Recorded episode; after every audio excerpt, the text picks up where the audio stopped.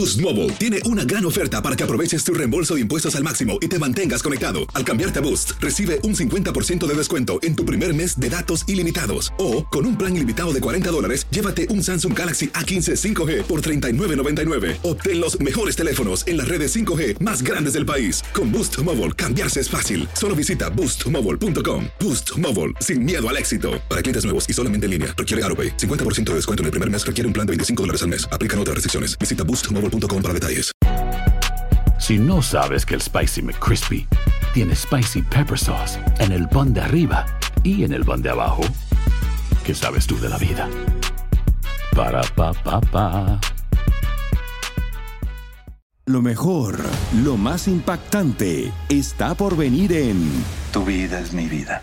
De lunes a viernes a las 8 por Univisión. Hola, soy Jorge Ramos y a continuación escucharás el podcast del Noticiero Univisión. Bienvenidos, soy Ilia Calderón y estas son las historias más importantes del día. Muy buenas tardes. El Senado de los Estados Unidos rompió una histórica barrera al confirmar a la primera afroamericana como jueza de la Corte Suprema de los Estados Unidos. Qué día, Ilia, ¿no? Qué día. 53 senadores votaron a favor, 47 en contra. Tres republicanos se sumaron a sus colegas demócratas en la decisión que le da una victoria partidista y bipartidista al presidente Biden. Ketanji Brown Jackson llenará la vacante que dejará a Stephen Breyer. Será la magistrada número 116 a partir del mes de octubre. La próxima corte tendrá cuatro mujeres, entre ellas una latina y una afroamericana. Tres de ellas son liberales, una conservadora. Estuvo cargado de simbolismo. Kamala Harris, la primera mujer afroamericana en llegar a la vicepresidencia, lideró esta importante jornada. Pedro Rojas tiene las imágenes. Así confirmó la vicepresidenta Kamala Harris la histórica decisión que con 53 votos a favor y 47 en contra, confirmó a Ketanji Brown Jackson como la primera mujer afroamericana en integrarse a la Corte Suprema. Para Filiberto Agustia, experto en temas del máximo tribunal, Jackson será una gran servidora a la nación. Ella tiene un expediente judicial ah, muy ah, impresionante Ah, también tiene calificaciones académicas ah, muy fuertes. La votación fue seguida por el presidente Biden junto a la jueza Jackson y luego se difundieron dos fotografías con el emotivo rostro de la jueza y posterior abrazo con el presidente. La vocera de la Casa Blanca reveló que inicialmente el encuentro se había mantenido privado, pero luego se decidió hacerlo público. Decidimos después permitir la entrada de fotógrafos para captar el momento histórico, destacó. Solo tres senadores republicanos aprobaron la nominación. Mitt Romney, Lisa Murkowski y Susan Collins. El senador republicano Mike Lee votó en contra y nos explicó qué lo llevó a esa decisión.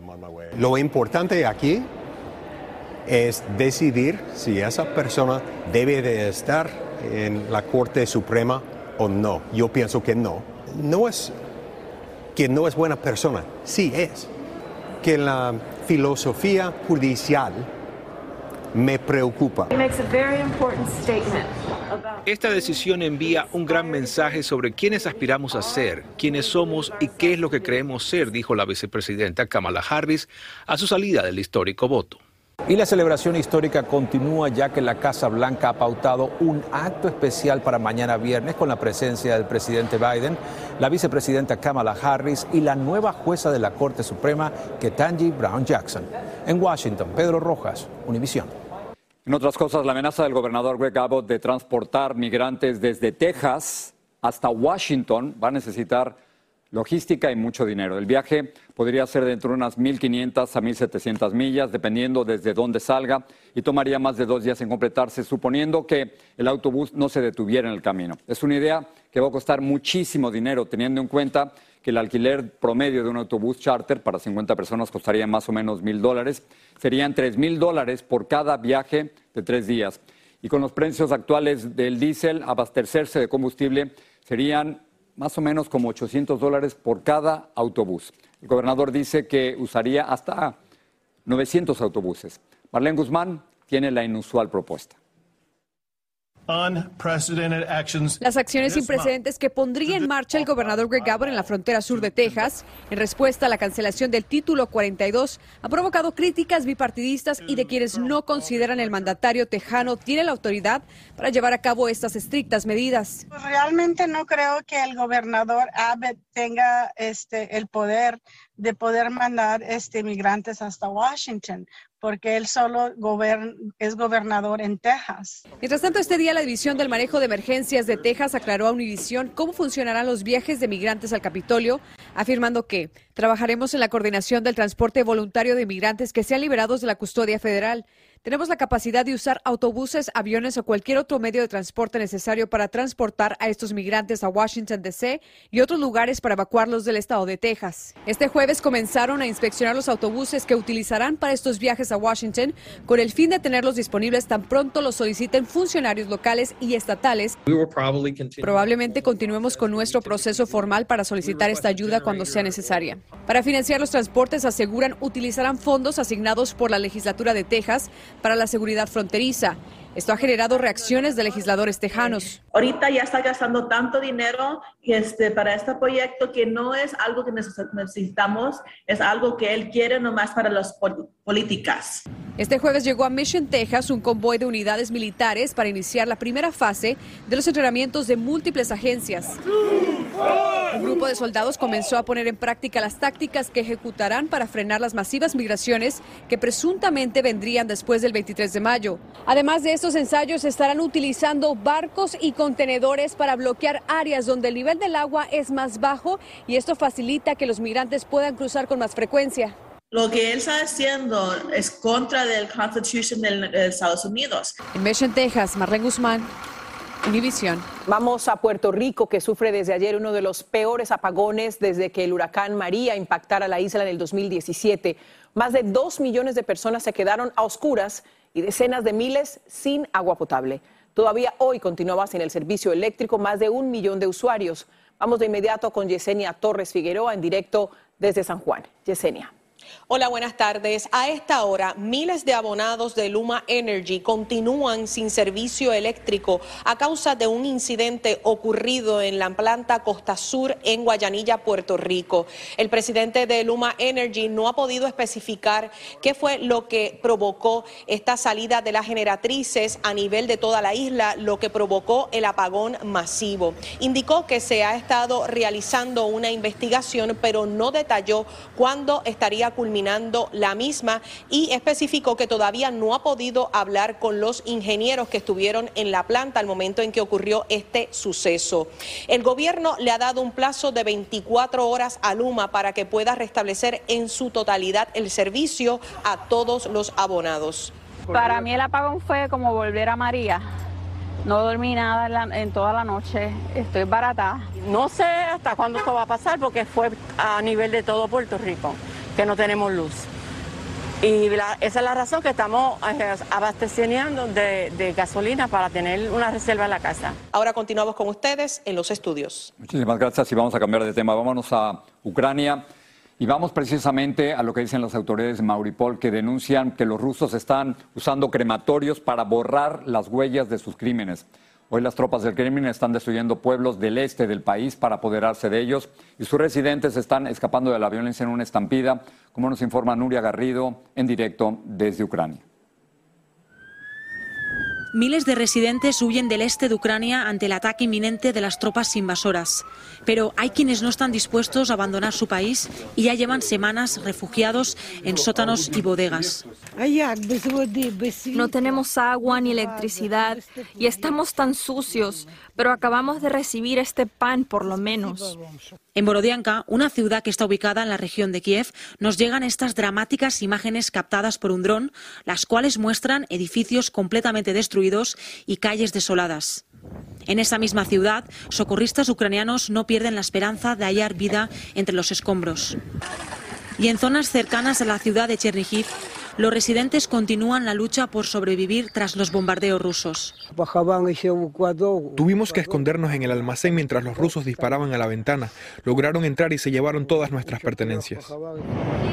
Por otro lado, ucranianos aprovecharon el fin del toque de queda para volver a Irpin con la esperanza de encontrar sus casas en pie. Concretamente en uno de los barrios que ha sido más atacado y más castigado por las tropas rusas. Y es que además, según nos cuentan los vecinos que han estado aquí, hace tan solo cinco días que han dejado de escuchar los bombardeos y por lo tanto todavía viven con el temor, con el miedo a que todo vuelva a ocurrir. Allí nos hemos encontrado este matrimonio, el cual decidió quedarse en este barrio cuando la invasión empezó. Nos enseñan cómo han estado viviendo estos más de 40 días. Primero, en este apartamento que tuvieron que abandonar tras escuchar muchos bombardeos y que unos días más tarde fue atacado. Y después en este refugio donde los primeros días no tenían comida. Nunca pensé que aún estaríamos aquí. Ha sido muy duro vivir así, pero nos quedaremos aquí hasta el final. Muchos ucranianos también volvieron a la capital hoy algunos nerviosos por volver a sus casas. Extrañaba Kiev, mi hogar. Aquí es donde vivo, así que me sentiré más tranquila. En Irpin, Ucrania, Nuria Garrido, Univisión. El periodista ruso Dmitry Muratov, ganador del Premio Nobel de Paz el año pasado, dice que lo atacaron con pintura roja en un tren que hacía la ruta Moscú-Samara. Agrega que el ataque fue en protesta por los informes del periódico en el que trabaja sobre la guerra de Ucrania.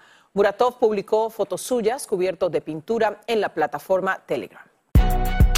Si no sabes que el Spicy McCrispy tiene Spicy Pepper Sauce en el pan de arriba y en el pan de abajo, ¿qué sabes tú de la vida? Para, pa, pa, pa. Boost Mobile tiene una gran oferta para que aproveches tu reembolso de impuestos al máximo y te mantengas conectado. Al cambiarte a Boost, recibe un 50% de descuento en tu primer mes de datos ilimitados. O, con un plan ilimitado de 40 dólares, llévate un Samsung Galaxy A15 5G por $39.99. Obtén los mejores teléfonos en las redes 5G más grandes del país. Con Boost Mobile, cambiarse es fácil. Solo visita boostmobile.com. Boost Mobile, sin miedo al éxito. Para clientes nuevos y solamente en línea, requiere AroPay. 50% de descuento en el primer mes requiere un plan de 25 dólares al mes. Aplican otras restricciones. Visita para detalles. Lo mejor, lo más impactante, está por venir en Tu vida es mi vida. De lunes a viernes a las 8 por Univisión. Estás escuchando el podcast del noticiero Univisión.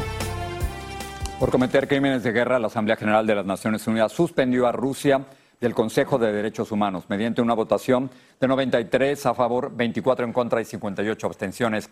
México fue uno de los que se abstuvieron. El presidente Andrés Manuel López Obrador criticó la votación. ¿Y por qué la abstención? Que también es una postura. Porque imagínense cómo resolvemos el conflicto de Rusia con Ucrania si no tenemos una intermediación. ¿Para qué es la ONU? La suspensión dice que un país miembro merece la expulsión del Consejo de Derechos Humanos si comete violaciones grotescas y sistemáticas a los derechos humanos. La organización de la Maratón de Boston prohibió la participación de atletas de Rusia y Bielorrusia debido a la guerra lanzada por Putin contra Ucrania y el respaldo de Bielorrusia al Kremlin. Sin embargo, rusos y bielorrusos que residen en otras partes podrán participar. El Maratón de Boston se correrá el próximo 18 de abril. La Fuerza Aérea de los Estados Unidos aplazó su programa de misiles hipersónicos luego de encontrar anomalías en las pruebas de vuelo. El arma conocida como AGM-183 debería estar listo para principios de octubre, pero luego de los problemas, la Fuerza Aérea pospuso su primera prueba completa para el próximo año. El Departamento de Justicia impidió que los archivos nacionales entreguen a un comité de la Cámara Baja detalles de las 15 cajas que el expresidente Trump llevó a su casa de Mar-a-Lago con documentos de su administración. El Comité de Supervisión investiga a Trump y si destruyó registros presidenciales. Recientemente el diario The Washington Post dijo que el Departamento de Justicia investiga esas cajas. Un avión de carga de la empresa DHL se partió en dos durante un aterrizaje de emergencia en el Aeropuerto Internacional de San José, en Costa Rica. Los dos miembros de la tripulación fueron hospitalizados y se encuentran en condición estable. El Boeing 757 iba rumbo a Guatemala, pero sufrió un problema hidráulico y al tocar tierra patinó en la pista y perdió la parte trasera. En Georgia, una avioneta se estrelló en una concurrida carretera por problemas de motor. Por suerte, el piloto resultó ileso y logró llevar la avioneta a un lado de la carretera evitando choques, pero la presencia de los patrulleros y una grúa obligaron a los conductores a manejar lentamente en la zona del accidente.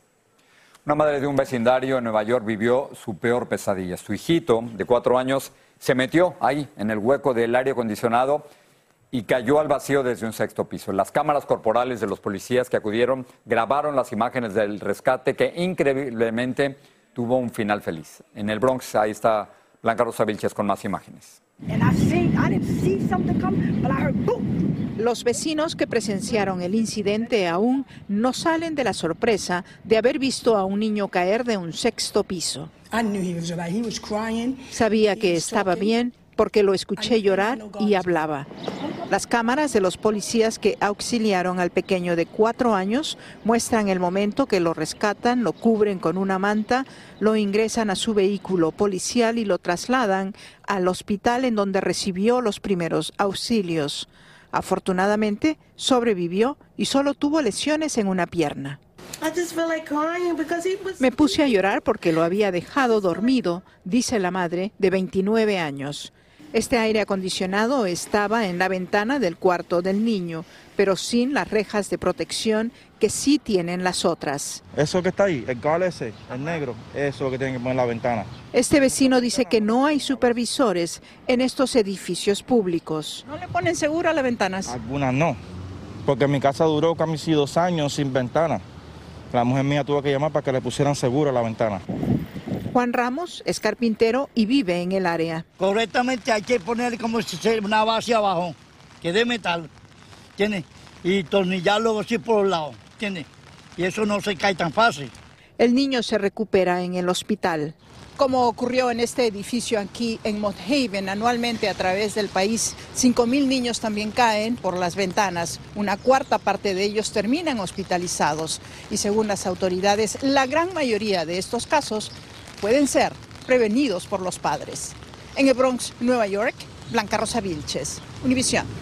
La temporada de huracanes 2022, que comienza el primero de junio, promete ser bastante activa. La Universidad Estatal de Colorado pronosticó 19 tormentas y 9 huracanes, una actividad que califica por encima de la normal. La institución dijo que los cambios de temperatura en la superficie del océano y la prevalencia del fenómeno de la niña propician la actividad ciclónica. Vamos a hablar un poco de economía. Las solicitudes de desempleo aquí en Estados Unidos cayeron a su punto más bajo en 54 años. El Departamento del Trabajo dijo hoy que esas reclamaciones cayeron a 166 mil la semana pasada, lo que coincide con el mínimo de desempleo registrado desde 1968. Esto indica que hay muchos empleos disponibles, pero pocos trabajadores que quieran ocuparlos. Y bueno, las noticias no son nada alentadoras para el bolsillo. Los precios de los alimentos seguirán aumentando durante el resto del año y este 2022 ya han subido un promedio de 9% y aumentarán hasta 5% más. La carne de vaca y la de ternera aumentarían hasta un 7% y el pollo también debido a la gripe aviar. Un estudio realizado en el Reino Unido arroja luz sobre las causas del Alzheimer. La investigación descubrió decenas de genes que no se conocía que estaban relacionados con el desarrollo de esta enfermedad. Pero como nos dice Luis Mejid, además de la genética, hay otros factores que propician el Alzheimer como fumar, la falta de ejercicio y mala dieta. Científicos en Gran Bretaña descubrieron 42 nuevos genes conectados con el Alzheimer, en el estudio más grande de su tipo hasta la fecha.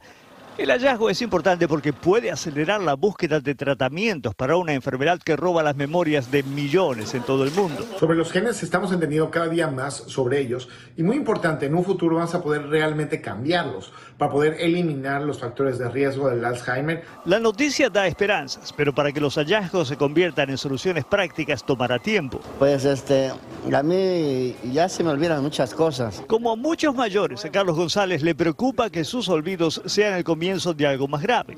Pero él tiene una ventaja. Afortunadamente en mi familia no hay antecedentes de esos casos, ¿verdad? Los investigadores creen que entre el 60 y el 80% del riesgo de contraer Alzheimer está determinado por los genes que hemos heredado. El porcentaje es alto, pero no significa que la enfermedad sea inevitable. Cambios en el estilo de vida como dieta, dejar de fumar y ejercicio pueden ayudar a reducir los riesgos la parte genética en este momento no la podemos cambiar, pero el hecho de poder tener una vida saludable, comer bien y muy importante, evitar el cigarro puede ser una gran diferencia para tener un cerebro sano. Los avances en la lucha contra el Alzheimer son importantes para todos, especialmente para los hispanos, uno de los grupos más afectados por la enfermedad. Necesitamos cuidados médicos y tener un poquito de conciencia en la comunidad para tratar de, de comprender y entender mejor lo que es esta, esta enfermedad. Todavía no hay una cura. El consuelo es que la ciencia está cada día más cerca. En San Francisco, Luis Mejir, Univisión. Nancy Pelosi, la presidenta de la Cámara de Representantes, dio positivo a COVID-19, pero no presenta síntomas. Así lo informó hoy su portavoz por medio de Twitter. Pelosi, quien está vacunada y recibió la dosis de refuerzo, suspendió un viaje a Asia y estará en cuarentena según las normas de los Centros para el Control y Prevención de Enfermedades. Asombroso ha sido el regreso de Tiger Woods al golf tras el grave accidente automovilístico Jorge que vivió mm. y que él mismo pensó que acabaría con su carrera deportiva. Así que ha regresado con una pierna que está reconstruida con tornillos, placas y varillas de metal y su retorno ha sido en un torneo en donde se siente como en casa. Jaime García está ahí. Con este sólido golpe de su poderosa madera número uno, Tiger Woods regresó por la puerta grande al golf profesional en el legendario torneo de maestros en Augusta, Georgia, donde es el único que se coronó campeón cinco veces. Está de regreso y busca de nuevo estar en la cúpula de su deporte. Yo creo que si alguien podría hacer esto, sería un Tiger Woods. Hace un año el regreso al gol parecía improbable, debido al aparatoso accidente automovilístico que sufrió cuando participaba en un torneo de golf en Palos Verdes, California. Cuando llegué, um, descubrí que todavía, todavía estaba dentro del coche y, um, y estaba herido muy grave. Tiger fue rescatado del vehículo volcado, con lesiones que amenazaban poner fin a sus 25 años en el golf profesional. Dijeron que sufrió una fractura minuta de la tibia que fue abierta y necesitó ser estabilizada por un clavo en la tibia. Además de eso, tuvo fracturas en su tobillo y su pie. 14 meses después, Tiger regresa al golf y es el favorito sentimental para ganar el torneo de maestros. Los deportistas de golf son especiales y entre todos estos deportistas especiales nacen los extraordinarios, como en mi concepto es Tiger Woods. Tuvo problemas físicos, tuvo problemas mentales, tuvo problemas sociales, familiares. Sin embargo, está de regreso. Sin que nadie ponga en duda la gran calidad golfística de Tiger Woods, los especialistas señalan que su mayor reto será caminar durante cuatro días el largo recorrido de los 18 hoyos en el campo de golf de Augusta, Georgia. Él admitió que su mayor reto será resistir el dolor, pero agregó que está listo para enfrentarlo. En Los Ángeles, Jaime García, Univisión. Así termina el episodio de hoy del podcast del Noticiero Univisión. Como siempre, gracias por escucharnos.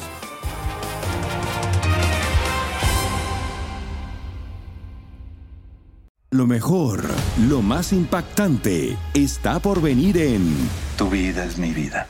De lunes a viernes a las 8 por Univisión.